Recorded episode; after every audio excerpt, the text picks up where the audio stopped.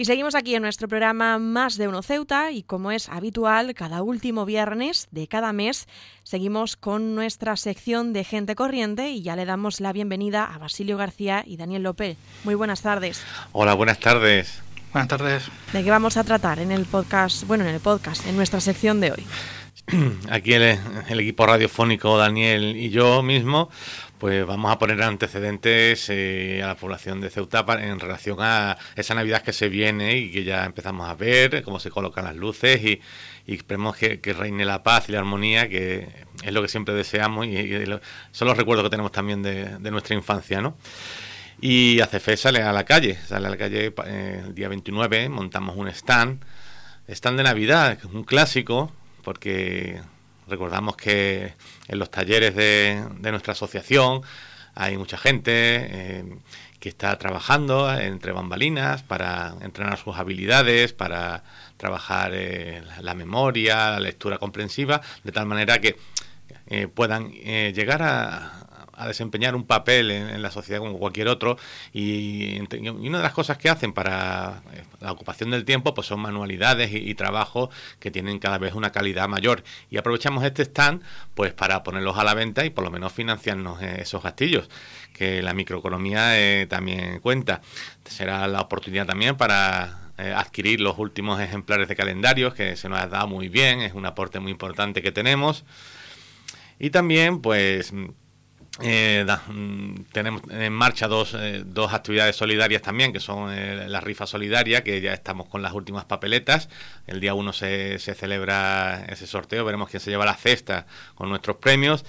Y también vamos a poner en la cajita de, de Navidad ese detalle entrañable que este año tiene la temática de, de, cinco sentidos. Son cinco objetos que nos recuerdan a cada uno de los sentidos y yo para esto siempre tengo eh, un dicho es que eh, pequeños gestos eh, esconden grandes sentimientos.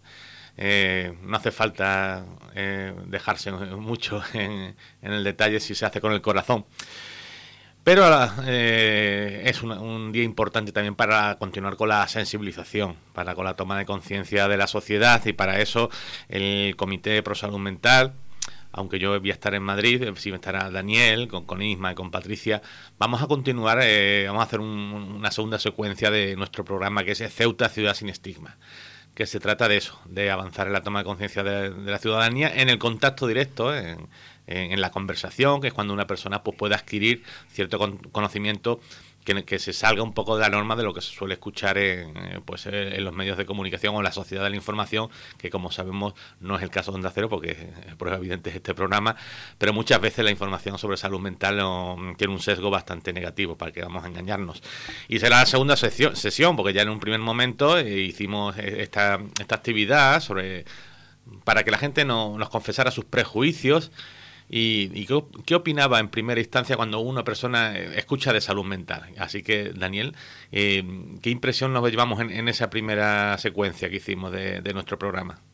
Bien, eh, el año pasado pues quisimos hacer un poco, mm, aparte de una, la clásica pregunta directa, habilitamos una urna donde la gente podía introducir mm, de una manera más anónima si tenía alguna estima con, en relación con salud mental.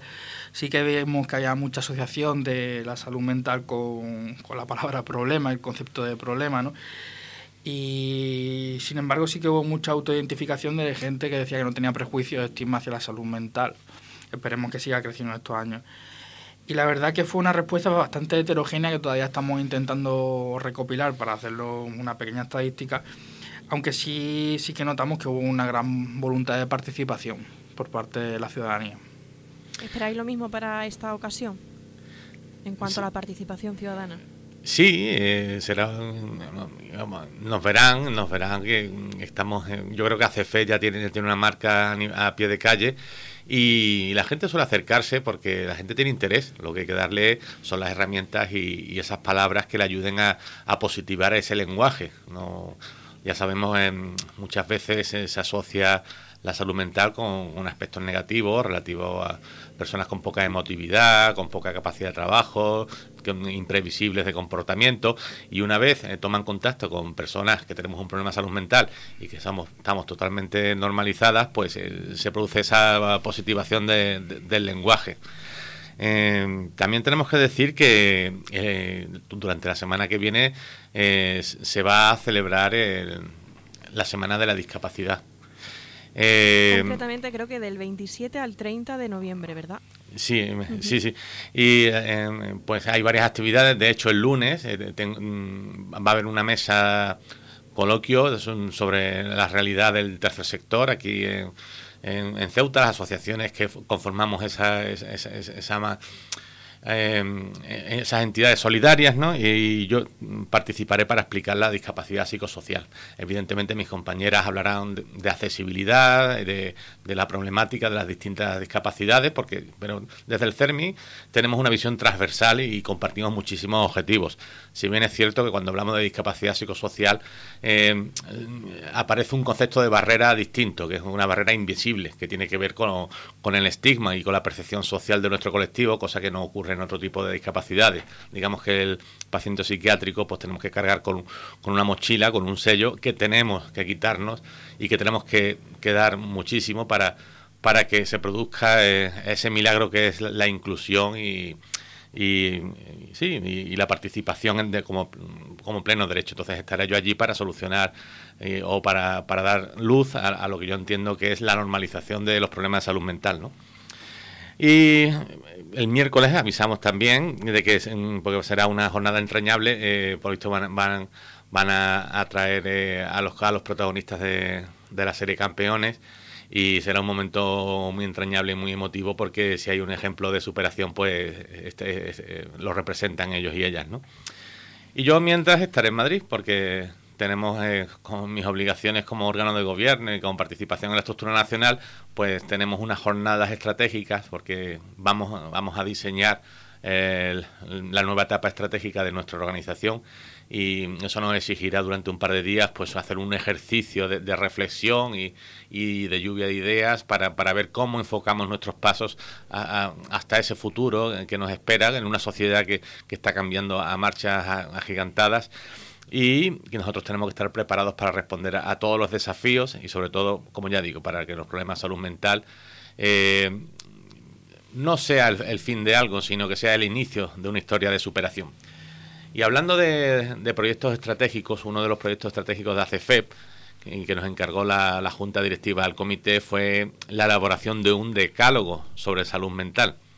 Y a eso nos hemos dedicado eh, en varias reuniones y hoy vamos a esbozar eh, ese decálogo para ahondar en ese concepto de derecho que ahora está eh, tan en boga, porque yo creo que una sociedad con derechos es una sociedad más evolucionada. De hecho, pensamos que el derecho o el reconocimiento de los derechos es un indicador de la evolución humana. Pero hablamos de derechos y tenemos aquí a, Daniel que, viene de, ese mundo y a ver si nos puedes ilustrar un poco eh, eso del derecho, de, dónde viene, dónde, dónde, están los orígenes, eh, dónde, dónde hay que remontarse para, para situar lo que es un derecho. Bueno, el derecho, que no los derechos, viene de, bueno, se suele decir que viene de la heterocomposición del conflicto, que básicamente donde nació el conflicto, nació la necesidad en una sociedad de encontrar una norma entre la gente que evitará la violencia. ¿no? Eh, bueno, el derecho es un fenómeno cultural humano y como decía el jurista romano Ulpiano, ¿no? consiste en dar a cada uno lo suyo, ¿no? lo que le pertenece. Eh, la palabra derecho viene de la voz latina directum, que significa conforme a la regla y hacía alusión a la, en ese momento a la diosa de, la justicia. ¿no? Y al final el derecho lo que busca es esa implementación de la, de la justicia humana. ¿no? Yo creo que hay que situamos eh, o hacemos un paralelismo de conceptos y yo creo que derecho se asemeja a generosidad y eh, ausencia de derechos se, se, asemeja al egoísmo. Y yo creo que, si la condición humana tiene un, signo, ese debe ser eh, la generosidad y la evolución natural hacia el bienestar. Y bueno, pues como sabéis, este es el espacio de, de Onda Cero para gente corriente. Y a continuación vamos a, reanudar nuestro decálogo de derechos para aquel que quiera continuar con nosotros y profundizar en ese concepto. Pues retomamos nuestra sección de gente corriente y lo hacemos ya de nuevo con Basilio y con Daniel porque nos quedábamos hablando del decálogo de derechos sobre salud mental y vamos a continuar hablando por unos minutos más aquí en nuestro podcast de gente corriente en Onda Cero Ceuta.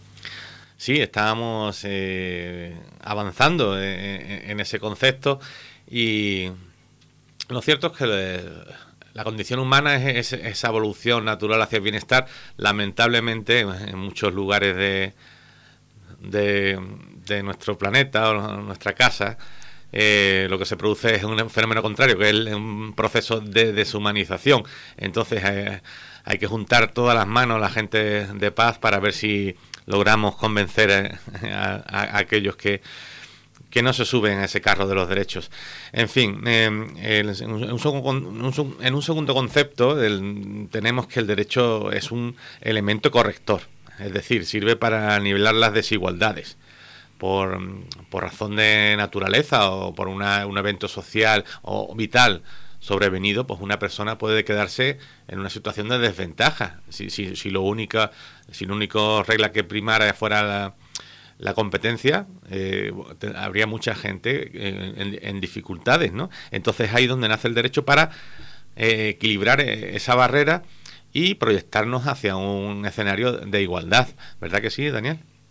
Sí, este elemento corrector siempre en los últimos tiempos, tenemos que decir, porque el derecho no siempre ha sido igual, pero pero este derecho intenta ser más inclusivo en los últimos años con la con las discapacidades socio eh, eh, bueno psicológicas también y en términos de, desigualdad con lo cual al final eh, corrige lo que por mm, lo que por nacimiento se supone que, se quita el, que ese ascensor no social del que hablamos entre la entre las distintas personas y permite que la sociedad se expanda desde la normotipicidad hacia una sociedad más diversa.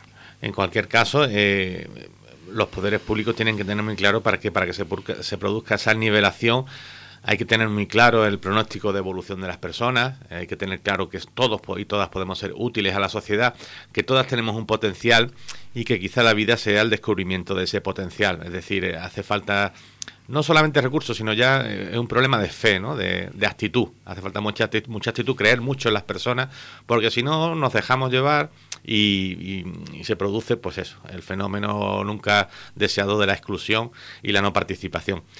Y, pero te hablamos del derecho y hablamos de su lenguaje y para mí el lenguaje del derecho es un vehículo para el entendimiento y un vínculo para las personas. Es decir, son las dos utilidades del lenguaje. Muchas veces, como hemos dicho, la sociedad de la información no, no se encuentran eh, en este estado el lenguaje y más que para entender sirve para confundir y más que para vincular sirve para desvincularnos. Entonces tenemos que darle la vuelta y poner en positivo la utilidad del lenguaje.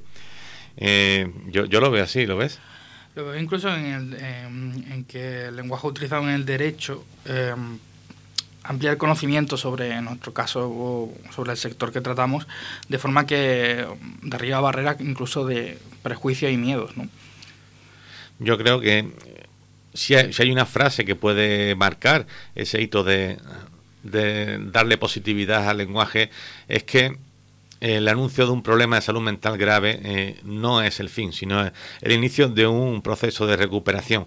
Y es ahí donde tenemos que invertir todas nuestras energías.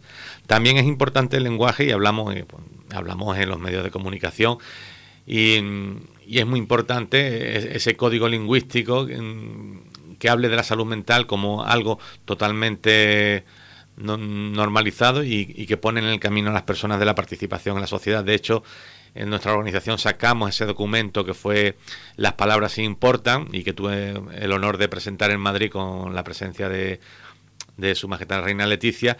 Y, y, son unas normas de uso para, para empezar a esa labor ingente que es poner la salud mental en positivo. ¿no? Vamos con el punto 4 de, nuestro decálogo de derechos y es que lo consideramos un rito de paso de la condición humana hacia la madurez. Esto nos costó algún debate en el comité para, para introducir ese rito de paso. El rito de paso es un, es un concepto antropológico que eh, si ponemos como referencia, por ejemplo, a, las tribus antiguas, pues cuando un, joven eh, es instruido tanto en, el arte de, de la caza y y de la botánica y, en la cultura de, la tribu para pasar a ser una persona adulta. Nosotros creemos que una sociedad sin derechos no es, una, no es, no es un ente adulto, que lo que, lo que, lo que marca lo que marca ese paso a la madurez es el reconocimiento de los derechos. Y es por eso que nace esta idea como del derecho como rito de paso de la condición humana. Poco que añadir ahí, es decir, las sociedades se consideran a nivel global más maduras cuanto más eh, mm. Espacios más complejos hace su derecho respecto a, sobre todo al respeto de las minorías, ¿no? Sí, concebir al individuo como un sujeto de derechos sería un paso importante. Punto número 5. los derechos son una expresión de una voluntad que busca ser socialmente aceptada. Yo eh, propuse esto de la expresión de una voluntad y de verdad que, no, no, lo había leído. ¿eh? Pero con el tiempo eh, pesqué navegando por, por, las páginas de, cultura, de filosofía, de tal, que me gusta a mí echarle un vistazo, eh, descubrí que, la expresión de una voluntad, del derecho como expresión de una voluntad, es un concepto de Rousseau en el contrato social. O sea que fíjate a dónde nos hemos ido y coincidí con él. Eh, es cierto, porque fíjate, eh, también es, un, es un problema de conciencia social, porque por ejemplo, a nadie se le ocurre dudar de que la educación es un derecho totalmente aceptado. Nadie va la sanidad, pero en cambio el derecho a la salud mental no, no, no, está muy, muy interiorizado todavía, ¿no? Bueno, eh, las sociedades conforme avanzan la inclusión de derechos nuevos siempre crean, lo hemos visto con otros colectivos, sobre todo en la década, en el nuevo milenio, ¿no? Y sí quería reforzar, pues si, eh, si el oyente quiere ver cómo se, esa presión de la voluntad, siempre, siempre digo que, esa presión puede verse en que los propios jueces cuando aplican las leyes, en los principios inspiradores de la ley, que no son normas puras, sino el preámbulo de la ley, eh, que marca la voluntad del legislador, no es la propia norma, pero cuando un, cuando un juez quiere aplicar la norma tiene que hacerlo eh, teniendo en cuenta esos principios inspiradores. ¿Cuál era la voluntad del legislador en este caso? Sí, ese, vuestro oficio trata, trata de eso, ¿no? Sí. Bien. Eh, punto número 6. El derecho a la salud mental está fundamentado en el desarrollo de un proyecto de vida independiente. Yo creo que si hay un derecho central, el nuclear, es el desarrollo de una vida independiente, porque yo creo que si lo ponemos como centro de gravedad de todo lo demás, es el concepto que nos soluciona más la sociedad del bienestar tiene tres pilares fundamentales el proyecto independiente, que es un trabajo continuado y, digno en cuanto a que te procure un medio de vida, em, una conciliación familiar, porque nos estamos olvidando de, que el núcleo de inspira, o sea, el núcleo donde se fundamenta la sociedad más exitosa que hemos tenido, que es la sociedad de bienestar, es la familia, y también que, que no sea eh, un producto de lujo, por favor, que se apliquen en esta nueva legislatura el derecho a una vivienda. Yo creo que si conciliamos las familias, tenemos derecho a una vivienda y tenemos un trabajo digno, yo creo que gran parte del estado de bienestar está a salvo. Y al contrario, si ponemos en duda estos tres pilares, será muy complicado que la gente pueda desarrollar un proyecto independiente, con lo que conlleva de merma para la salud mental, porque yo creo que uno, el pilar fundamental de una buena salud mental es tener un proyecto de vida independiente. ¿Piensas así, Daniel? No solo eso, sino que hace en su contrario la falta de este proyecto hilando con lo que dice, eh, creo que es uno de los mayores motivos por los cuales la generación de la que provengo, los llamados millennials y la siguiente, se han visto desde 2008 frustradas sus expectativas de crecimiento y, eh, y los problemas de salud mental de, en distintos campos han ido increciendo en estos últimos 15, 20 años. Por lo tanto, el relevo generacional como, como ese motor de enganche para que todo funcione. Unido a la paz, por supuesto, porque sin paz ya no, no, no crece la hierba. Los derechos nos protegen de prácticas incompatibles con la dignidad humana. Hablamos hace poco en el anterior programa de los tratamientos y los ingresos involuntarios y cómo queremos evolucionar hacia un modelo más respetuoso con, prácticas compatibles con la dignidad humana y queremos dialogar con, los profesionales sin, sin jerarquías, queremos participar en nuestros procesos de recuperación y queremos ser informados de todas las alternativas terapéuticas que tenemos en cada momento para, evolucionar en ese pronóstico de evolución. ¿Estás de acuerdo, verdad, Daniel? Y añadiría que es que siendo la dignidad humana un derecho fundamental, no estando especialmente protegido, en este caso que estamos hablando, pues del tema del tratamiento y la coerción física, después de 40 años de democracia va siendo hora de que se acote.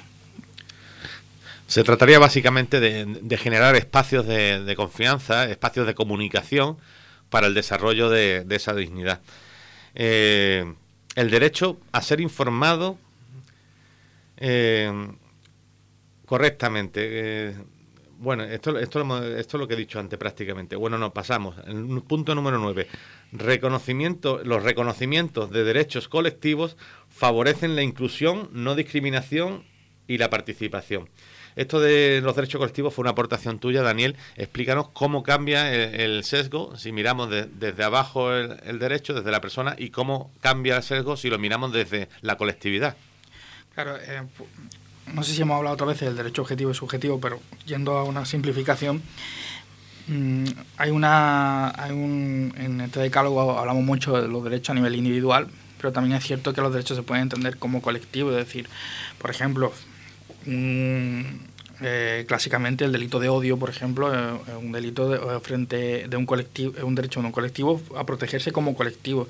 Y es cierto que en bueno, entre la gente con discapacidad o diversidad funcional y también personas de salud mental, pues cuando los derechos se entienden de una forma colectiva, favorecen eh, impulsan la no discriminación y la participación porque prohíben, o sea, crean una barrera, un escudo de, al colectivo entero por ser un colectivo, no al individuo únicamente. Entonces lo, lo hacen como una pertenencia frente a grupos que por situaciones de poder puedan hacer un abuso de ese poder frente a ellos.